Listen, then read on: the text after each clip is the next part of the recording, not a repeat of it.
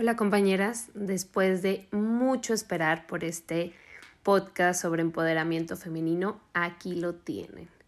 Yo sé que han esperado mucho, yo sé que me lo han pedido bastante, sé que había hecho un video y se me olvidó por completo que lo borré, pero aquí les va con pelos, señales, explicado con peras y manzanas para que lo puedan entender. Comenzamos. Feminismo consciente. Feminismo consciente. Feminismo consciente. Feminismo consciente. Feminismo consciente. Feminismo consciente. Feminismo Feminismo consciente. Feminismo consciente. Feminismo consciente. Feminismo consciente. Feminismo consciente. Ayer justo una compañera me escribió un mensaje para invitarme a dar una conferencia online para el TEC de Monterrey o el TEC Milenio que se iba a hacer en su escuela por algo del 8M, del 8 de marzo, y me decía que el tema principal era el empoderamiento femenino y que a ella le gustaría que una expositora feminista hablara sobre su punto de vista. Yo le escribí que el feminismo no se trata de empoderamiento femenino porque las mujeres no buscamos poder en este sistema y que me encantaría participar, pero yo no toco esos temas. Ella volvió a escribirme y me dijo, sí, es que se trata de la igualdad de género y es que sobre las mujeres y queremos tu opinión y dije, mm", le volví a responder. Primeramente no son opiniones mías, son argumentos y son hechos, es una realidad que vivimos, no es una opinión mía como, ah, me gusta el cielo azul porque es azul y es mi color favorito. No, no es de gustos, no es de tu percepción, sino es algo que está pasando. Y segundo, el feminismo busca abolir el género. El género es un constructo social que nos violenta a hombres y mujeres. Por lo tanto, yo no quiero ser igual a los hombres porque los hombres no son la medida de absolutamente nada. Y yo no me identifico con el género que la sociedad patriarcal me ha impuesto, porque eso me violenta y me oprime. Ya la chica no respondió absolutamente nada y pues así comenzamos a cuestionarnos sobre el empoderamiento femenino. Vamos a analizar diferentes definiciones del empoderamiento femenino para poder llegar a una conclusión, ser críticas y poder definir y saber qué significa el empoderamiento femenino para este sistema patriarcal. Empoderar proceso por el cual las personas fortalecen sus capacidades, confianza, visión y protagonismo como grupo social para impulsar cambios positivos de las situaciones que viven. ¿Será que las mujeres tenemos que fortalecer las capacidades que ya poseemos? ¿O será que este sistema no toma en cuenta las capacidades que las mujeres tenemos porque no les son útiles? ¿Será que las mujeres tenemos que aprender a ser confiadas porque el sistema nos ha enseñado a desconfiar de nosotras mismas? ¿Será que el sistema no acepta la visión que nosotras tenemos de la vida, de nosotras mismas, del amor, del trabajo, del cuidado, de las relaciones entre personas? ¿Será que las mujeres queremos un protagonismo como grupo social para impulsar cambios positivos, las mujeres no es que queramos ser protagonistas, es que queremos ser parte. Queremos que se nos tome en cuenta. Porque el feminismo busca liberar a las mujeres de todas las formas de violencia. No queremos ser las protagonistas de la historia, queremos que nos dejen de borrar y queremos ser parte de la historia. Porque hay una historia olvidada y si ustedes revisan sus libros de texto desde que eran niñas, desde que estaban en primaria, secundaria, preparatoria, en la universidad, no hay mujeres en la historia, no hay mujeres en las ciencias, no hemos aprendido a admirar el trabajo y el esfuerzo de otras mujeres. No es que queramos ser las únicas, es que queremos ser parte de. La palabra empoderamiento viene del término inglés empowerment, que significa conceder poder, pero más que un término con una única conceptualización, podemos definirlo como un proceso a través del cual se analizan y detectan las necesidades de un colectivo desfavorecido socioeconómicamente, con el objetivo de dotarlos con las herramientas necesarias para que puedan conseguir más autonomía y disminuya así su vulnerabilidad. De esta forma, el empoderamiento busca que las personas autogestionen sus propias necesidades, lo que en lo que respecta a la cooperación y ayuda humanitaria dio una nueva visión a los proyectos sociales, que más que prestar ayuda y cubrir necesidades básicas, busca que las poblaciones con carencias o dificultades, a través de sus propias capacidades, impulsen cambios positivos sobre las situaciones en las que viven. Así podemos consensuar que el concepto de empoderamiento se relaciona con apropiación o reapropiación del poder individual, lo que corresponde al análisis de la situación actual, y a liberarse de ella. Se trata de reconocimiento personal de la posibilidad de influir en la propia existencia para cambiarla. ¿No les suena esta definición bastante neoliberal? Es decir, el pobre es pobre porque quiere. Las mujeres son violentadas porque salen hacia la calle. ¿No les suena a eso? Es decir, entonces el jodido o las jodidas somos nosotras porque pues no sabemos nuestras cualidades ni nuestro poder. En lugar de que el sistema cambie, en lugar de que las cosas a nivel político, económico, social cambien, se centra en algo individual en algo que tú como individuo vas a poder, individua, perdón, con todo este sistema que nos ametralla, que nos violenta, tú solita, tú lo vas a poder cambiar. No habla de una comunidad, no habla de una lucha, sino de algo personal, individualista. Y entonces, ¿dónde quedó lo personal es político? ¿Que no es esa la base de la lucha feminista? ¿Que lo que vive cada mujer es algo que también nos afecta a todas? ¿Que no hay otra frase feminista que dice que si nos tocan a una, nos tocan a todas? ¿Que no sucede que si una mujer es violentada en alguna parte del mundo, es porque todas podemos llegar a hacerlo? ¿Que si una mujer no es libre, entonces ninguna lo somos? Recordemos que la violencia que vivimos las mujeres es con base a nuestro sexo es con base a nuestra realidad material, biológica e histórica. A las mujeres se nos violenta muchísimo antes de nacer por ser niñas, por tener vulva, por tener útero. Nuestra realidad material, histórica y biológica es lo que hace que seamos violentadas en este sistema patriarcal.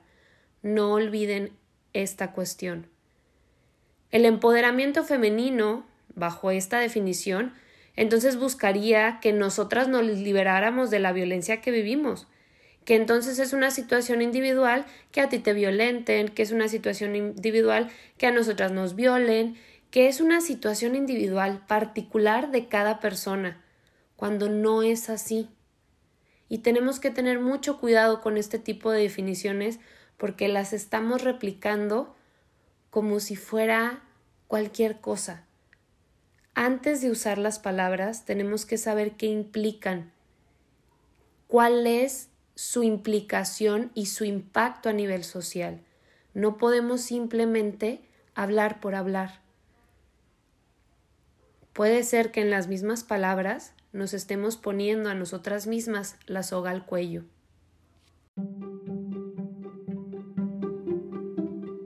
¿Qué es el empoderamiento femenino? Aunque parezca algo nuevo, el empoderamiento femenino lleva años en marcha. En 1955, en la celebración de la Conferencia Mundial de las Mujeres en Beijing, ya se hablaba de él. En definitiva, el empoderamiento femenino es el proceso que permite el incremento de la participación de las mujeres en todos los aspectos de su vida y social. Gracias a él pueden ser dueñas de sus vidas e intervenir plenamente y en igualdad en todos los ámbitos de su sociedad incluyendo la toma de decisiones y el acceso al poder. ¿Y sabías que también reconoce el protagonismo o preponderancia de las mujeres que desempeñan en el plano individual y colectivo? Sí, ese papel que tradicionalmente ha pasado inadvertido. Espero que sean capaces de notar, de escuchar con atención, que ninguna de estas definiciones de empoderamiento femenino habla de la violencia que se vive siendo mujer. Todas hablan de una cuestión individual, hablan de vivir en igualdad en sus sociedades, no en la sociedad, porque a fin de cuentas vivimos en una sociedad patriarcal en todo el mundo. Y te lo pintan como bien bonito, como bien rosa, ¿no? Todo está como muy lindo. Hablan desde una posición muy rosa, muy neoliberal, muy capitalista, donde quieren que tomemos el poder. ¿Qué es el poder? ¿Qué es ser dueñas de nuestras vidas? ¿Qué será eso? Vamos a meterle un poquito de historia. ¿Quiénes acuñan el término empoderamiento femenino? Pues es una organización a nivel internacional en 1984 en Bangalore, India, que se llama Down. Ellas, preocupadas por la situación de la mujer en el mundo, comienzan a compartir experiencias con estrategias, políticas, teorías e investigaciones sobre el desarrollo y comenzaron a cuestionar el impacto del desarrollo en las personas pobres, especialmente en las mujeres, y cuál era su participación en las crisis económicas y políticas globales. Al estarse cuestionando todo eso, eh, hicieron una lluvia de ideas sobre los factores que perjudicaban a las mujeres para poder identificar los factores regionales. Las crisis como el punto del apoyo al análisis de la situación de las mujeres, la crisis alimentaria en África, la deuda de América Latina, la pobreza del sur de Asia y la militarización de las islas del Pacífico. Con esta aparición, con este nuevo reto, empezaron a trabajar en empoderar a las mujeres a raíz de estas problemáticas. Y ellas en 1985 acuñan este término. Este término aparece en 1985, que es cuando aparece en estas convenciones internacionales de la ONU, de Beijing y todas estas cosas. Pero es esta organización quien lo hace desde una crítica desde analizar a las mujeres, la condición de las mujeres en países pobres. Importante, ninguna de estas definiciones hablan que el empoderamiento es usar poca ropa, hacer pole dance, hacer videos y en posiciones sugerentes, tener un sugar daddy, no habla de OnlyFans, ninguna de estas definiciones habla de usar tu sexualidad en favor del patriarcado, ni de utilizar tu sexualidad para conseguir poder. Ojo, para las compañeras de Down, empoderar a las mujeres era darles herramientas, era dar educación para que pudieran decidir sobre las decisiones de sus comunidades. Eso es, según Down, lo que necesitan las comunidades empobrecidas y sobre todo las mujeres. Educarnos, tener preparación, información sobre cómo se toman los procesos legales y de decisión para poder participar en ellos. Eso es participación ciudadana. Es que las mujeres puedan organizarse para poder ser partícipes de las decisiones que se toman. Es decir, que podamos organizarnos para informarnos y para exigir lo que nos corresponde, para poder incidir en las leyes, en las guerras, en cómo se distribuye la riqueza, en cómo se distribuye la tierra. En eso acompañan las mujeres de Down. Vayámonos con qué es el poder. Para las ciencias sociales, el poder es la capacidad de un individuo para influir en el comportamiento de otras personas u organizaciones sociales. Estaremos entonces de acuerdo en que las mujeres no tenemos poder en este sistema. ¿Por qué? Pues porque vivimos en un sistema patriarcal que nos oprime, que nos vulnera, que nos violenta. ¿Queremos poder para influir en el comportamiento de otras personas? Híjole, creo que no. Lo que queremos es vivir una vida libre de violencia, y eso no tiene absolutamente nada que ver con el poder. Lo que pasa es que nos han hecho creer que al tener el mismo poder que los hombres tienen, pues nos vamos a sentir bien chingonas, ¿no? Nosotras no queremos buscar el poder que ellos tienen, porque a través del poder que ellos tienen, pues nos han sometido, nos han violentado y vean la situación mundial que existe. El mundo está destrozado, hay crisis económicas, hay crisis ambiental, hay crisis climática, gracias al poder que ellos han tenido y han ostentado. Las mujeres no queremos el poder, queremos simplemente ser libres de violencia. Y si queremos influir en las decisiones, probablemente nuestros países, probablemente el mundo sería un mundo muy diferente gracias a que las mujeres tenemos una visión totalmente diferente. Pero esa visión no se basa en el poder, sino en hacer comunidad y en el bienestar de todas las personas. No es porque las mujeres seamos, uy, unos angelitos que andamos por la vida echando flores y glitter. No, sino precisamente porque tenemos una ética diferente, una ética del cuidado, una ética feminista, donde sabemos que la primera que tiene que tener, entre comillas, poder sobre sí misma somos nosotras, que tengo que conocerme, tengo que cuidarme y asimismo puedo tener relaciones con otras personas y puedo pedir reciprocidad.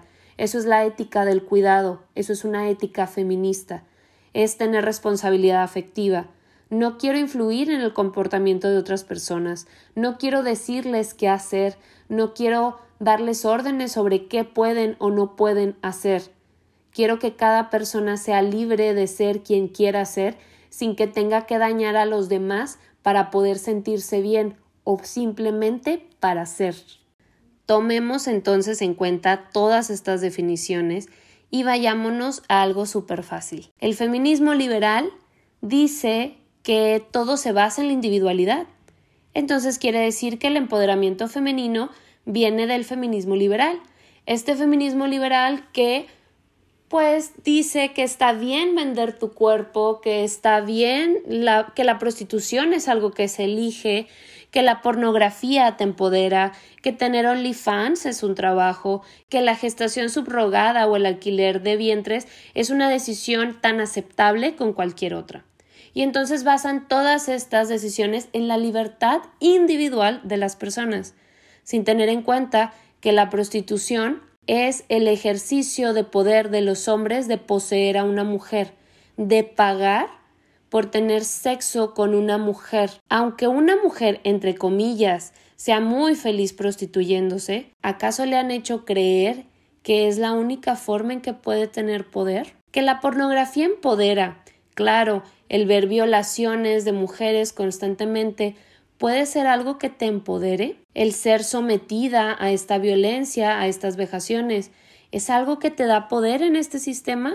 OnlyFans es un trabajo donde tú estás en la comodidad de tu casa, desde tu privilegio, desnudándote para extraños mientras te pagan por eso y mientras ellos se la chaquetean en su casa, vulnerando tu privacidad, tu cuerpo, para que haya alguien que disfrute y tú tengas que hacer cada vez cosas más extremas porque las cosas simples o simplemente verte desnuda ya no le satisface, que la gestación subrogada es algo súper empoderante sin tomar en cuenta toda la salud perinatal tanto de esa persona que se está gestando como de la madre, que tú tengas que alquilar tu cuerpo de alguna u otra manera ¿Te da poder en el sistema? ¿Te da un poder económico? ¿Acaso las mujeres solamente podemos tener poder en este sistema a través del dinero? Hay que cuestionar esta parte. ¿Solamente queremos o podemos alcanzar el poder económico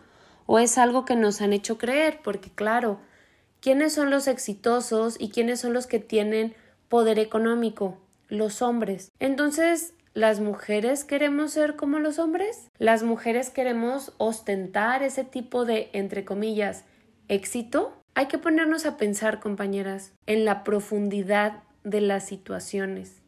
Ostentar el poder únicamente beneficia al sistema patriarcal. Las mujeres no buscamos cambiar los comportamientos de otras personas, buscamos ser sujetas de derecho, buscamos ser partícipes en la historia y en la toma de decisiones encuerarte, bailar pole dance Y lucrar con tu sexualidad no te empodera, no te da poder y no cambias ningún comportamiento de ninguna persona.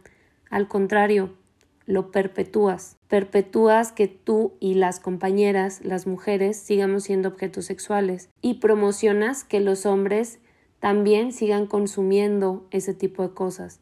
Si bien no es nuestra responsabilidad lo que ellos hagan, también nosotras, ¿por qué tenemos que ponernos en bandeja de plata? Y ojo, eso no es moralista, no es feminismo blanco, no es feminismo burgués. Burgués es que creas que desde tu privilegio puedes hacer estas cosas y las mujeres que son obligadas a prostituirse, a alquilar sus vientres o a bailar en un tubo son libres de hacerlo. Mientras hay algunas mujeres que lo que buscan es normalizar este tipo de sexualización en las compañeras, en sus iguales o incluso en ellas mismas, ¿qué están normalizando los hombres? consumir pornografía, ir a table dance, suscribirse y pagar en OnlyFans. Hay que tener muy en cuenta que si un hombre necesita pagar por algo, es porque obviamente gratis no lo puede obtener. Si un hombre paga por sexo, es porque tiene el poder para hacerlo. Los hombres de qué manera tienen el poder en esta sociedad? No lo tienen a través de su sexualidad, lo tienen a través de otros ejercicios, entre comillas, de su masculinidad, de su trabajo, de su violencia, de imponerse, porque el sistema, ya por ser hombres, se los otorga. Los hombres sí tienen poder en este sistema, nosotras no. Y encuerándonos o siendo objetos sexuales no vamos a obtener ningún poder de este sistema. Nos han hecho creer que las mujeres solamente podemos ostentar el poder a través de sexualizarnos a favor de este patriarcado. Pero entonces le estamos haciendo la chamba al patriarcado. Tomarnos fotos en poses sugerentes o en poca ropa no te va a dar poder. Al contrario, lo que va a hacer es que alguien pueda robar tus fotos y subirlas a otra plataforma y compartirlas con personas que tú no has dado tu consentimiento. El problema no es que tú te sientas sexy o no o sensual, ¿Qué te enseñaron acerca de sentirte sexy o sensual? ¿Quién te lo impuso? ¿De qué manera te dijeron que es sentirte sexy o sensual? Cuando piensas en algo sexy, ¿en qué piensas? Piensa en una mujer sexy, ¿cómo la visualizas? ¿Qué piensas de un hombre sexy? ¿Acaso es lo mismo?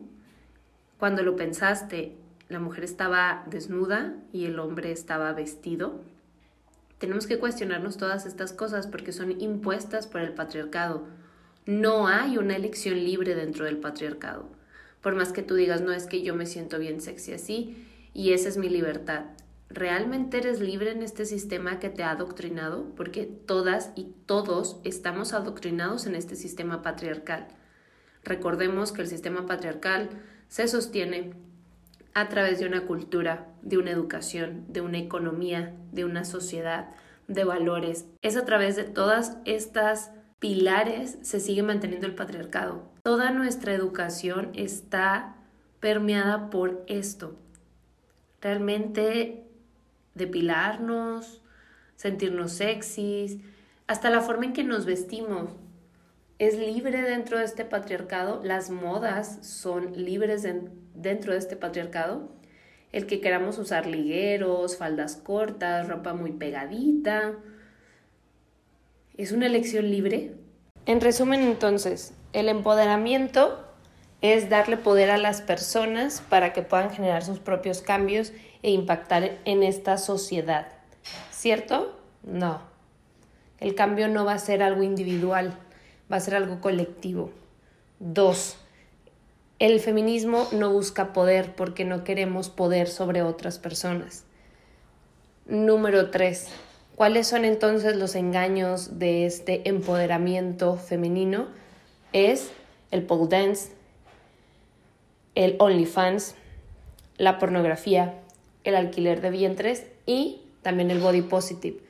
Este último porque busca sexualizar a todos los cuerpos y a los únicos cuerpos que busca sexualizar son los de las mujeres. Esto es en resumen el empoderamiento femenino. Y ojo, Este podcast no es para criticar a las mujeres que deciden hacer este tipo de cosas, sino para cuestionar y preguntarnos qué realmente es el empoderamiento femenino y cómo nos lo han vendido. No es para que tú vayas y critiques a tus amigas, es para que te cuestiones a ti misma si tú has hecho cualquiera de estas acciones. Si tú tienes la confianza para decirle a alguna amiga, oye, mira, encontré esto, puedes hacerlo pero también procura no estar criticando sus decisiones, aunque esas decisiones no sean libres dentro del patriarcado. Y si de verdad quieres buscar algún poder, pues que sea en ti misma, que sea un poder sobre tu vida, sobre tus decisiones. A nivel emocional, podemos hablar entonces de autoestima, de cuál es la percepción que tienes tú de ti misma, de cómo es que demuestras tu amor.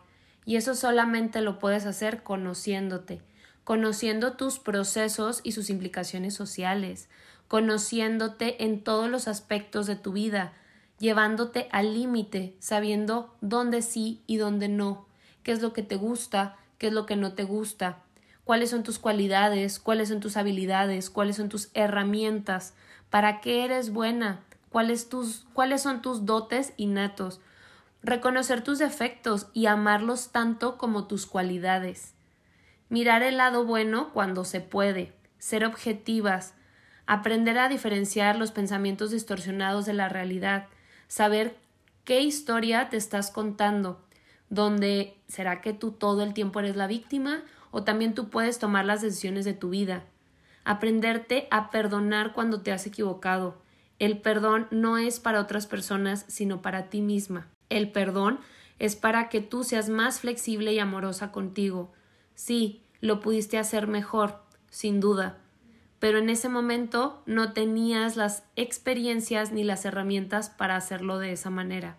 Aprende de tus errores. No son errores, son experiencias. Elige y toma decisiones. Tomar decisiones es lo único que podemos hacer y tenemos que asumir también la responsabilidad de esas decisiones. Recuerda que eres responsable de lo que tú haces, de lo que tú creas, de solamente lo que tú haces contigo misma. No eres responsable de lo que otras personas digan, piensen, hagan. Eres responsable únicamente de ti. Rodéate de personas que te suman. Dile adiós a todas esas relaciones tóxicas, a las personas que te roban energía, a las personas que dicen mentiras, que dicen chismes, a las personas que todo el tiempo viven en un papel de víctima. Aléjate de los machirulos y, por favor, si puedes, aléjate por completo de los hombres. En mayor o menor medida, todos son opresores y todos son violentos. Así que, con estas claves yo te dejo. Si realmente quieres ser dueña de ti misma, si realmente quieres incidir, el objetivo es hacerlo en conjunto, con nosotras, para nosotras no con el sistema patriarcal, no con las herramientas del sistema patriarcal. Y dice, decía Audre Lorde, que no vamos a derrocar el sistema con las herramientas del opresor. El empoderamiento, así como nos lo están pintando en estos tiempos, es una herramienta del opresor. No la vamos a utilizar para derrocar al patriarcado. La clave es hacer estrategias diferentes con nosotras para nosotras, de forma colectiva, de forma respetuosa, de forma empática, de forma sorora, analizando y haciendo críticas radicales, críticas extremas, críticas de raíz, críticas que hagan que te explote la cabeza, aunque duela, pero estamos para abrazarnos, porque la libertad es posible, porque el amor entre mujeres es posible, porque es posible una libertad y una realidad diferente, es posible una vida libre de violencia, pero eso solo lo vamos a lograr estando unidas, en amor, en cooperación y en protección entre nosotras. Yo las invito a esto. Espero que este capítulo les haya gustado. Les mando un abrazo, les mando un beso. Recuerden seguirme en todas mis redes sociales. Me encuentran como Feminismo Consciente o como Feminism Consciente. En Twitter me encuentran como Eva-Ishel y recuerden también entrar a mi página web www.feminismconsciente.com. Compartan muchísimo este podcast, páseselo a sus amigas, a su mamá, a sus maestras, a todas las mujeres que ustedes conozcan. Porfis. Y si estás buscando terapia con perspectiva feminista, mándame un mensaje por WhatsApp para darte todos los detalles. Bienvenidas a Feminismo Consciente.